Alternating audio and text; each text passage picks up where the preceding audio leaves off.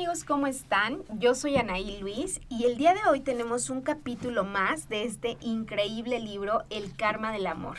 Y el día de hoy vamos a hablar acerca de qué hacer cuando tu pareja llega inesperadamente con un gatito. Puede ser un gatito, un perrito, cualquier mascota y en realidad va mucho más allá.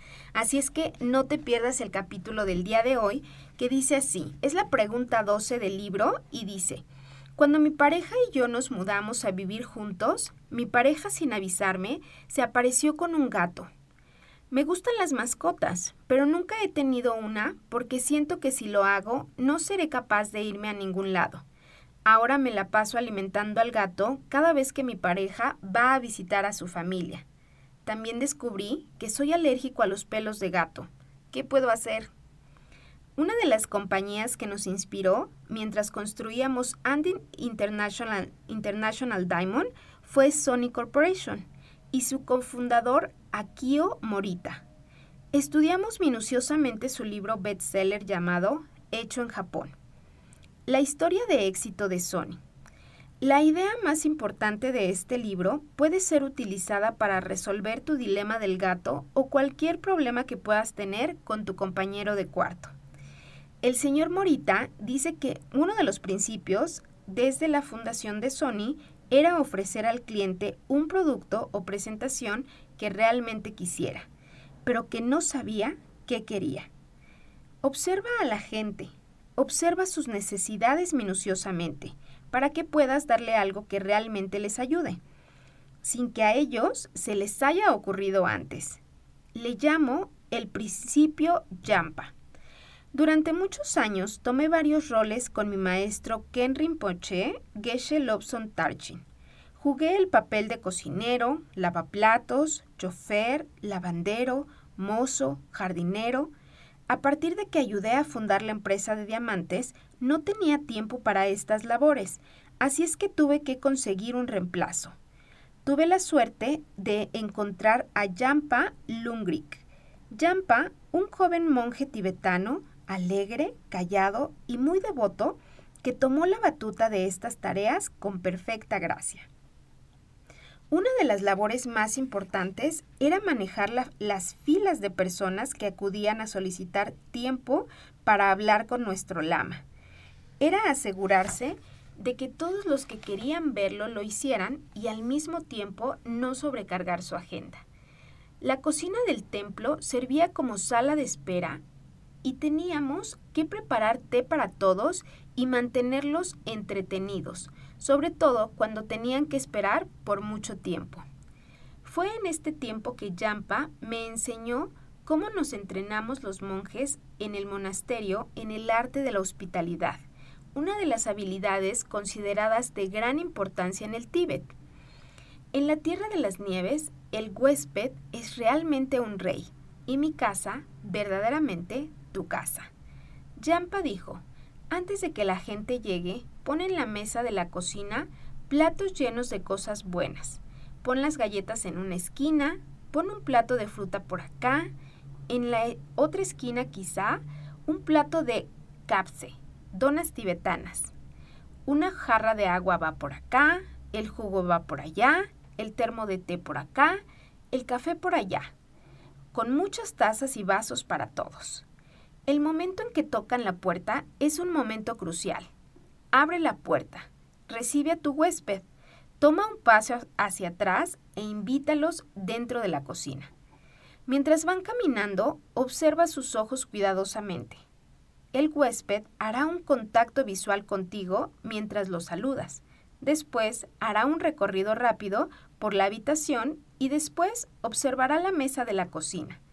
En este punto es en donde tienes que poner mayor atención. La razón por la cual pusimos la comida en diferentes partes de la mesa es para que puedas ver en qué parte sus ojos hacen una pausa.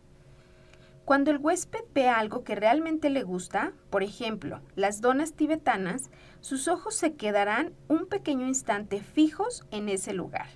Entonces, lo que haces después de eso es pedirle que se siente te diriges hacia las donas tibetanas, levantas el plato y se las ofreces. ¿Gustas una mientras esperas? Después, observa los ojos de las personas para detectar qué es lo que quieren. Sirve una taza de, de la bebida tibetana que sus ojos te indicaron. Observa su dona, observa su taza y mantén tu mirada en sus ojos mientras conversas. Aprende acerca de tus huéspedes, porque han venido a ver a Rinpoche. Cuando la taza esté a dos tercios vacía, ofrece más. Sigue observando sus ojos, anticipa sus necesidades. Esta es la esencia de la hospitalidad. Es lo mismo con tu pareja. Como verás, la esencia de tu problema con tu pareja es que ella está siendo insensible con tus necesidades. Quizás te ha dejado con un gato llorón. Quizás traiga unas amigas que hacen mucho ruido a mitad de la noche. Quizás dejen muchos platos sucios. El punto aquí es que si tú quieres que sean sensibles a tus necesidades, tendrás que aumentar tu sensibilidad hacia las necesidades de otras personas en tu vida. Así que comienza a observar los ojos de las personas. Intenta adivinar lo que quieren o necesitan. Sé práctico con esto y escoge tierra fértil para sembrar estas semillas. Escoge a personas como tus padres alguien que te haya ayudado en tu vida y pasa algo de tiempo a diario pensando acerca de sus necesidades, acerca de lo que tú puedes hacer por ellos. No tiene que ser algo grande, sino algo bien pensado, porque esto producirá más semillas. Escoge un momento del día en el cual tienes algunos momentos de silencio a solas. A mí me gusta hacer estos planes mientras desayuno. Haber hecho planes es algo que puedes usar para alegrarte durante tu meditación del café al final del día, para hacer que las semillas crezcan más rápido. En vez de confrontar a tu compañero de departamento, en vez de tener discusiones, argumentaciones o recordatorios, estamos trabajando en las verdaderas semillas que las crearon en primer lugar las semillas que nos hacen ver una pluma o un montón de platos sucios. Al aprender a observar y ser sensible a las necesidades de otros en tu vida, algo que es placentero para ti y para los demás, te darás cuenta que tu compañero se hace más sensible cada día.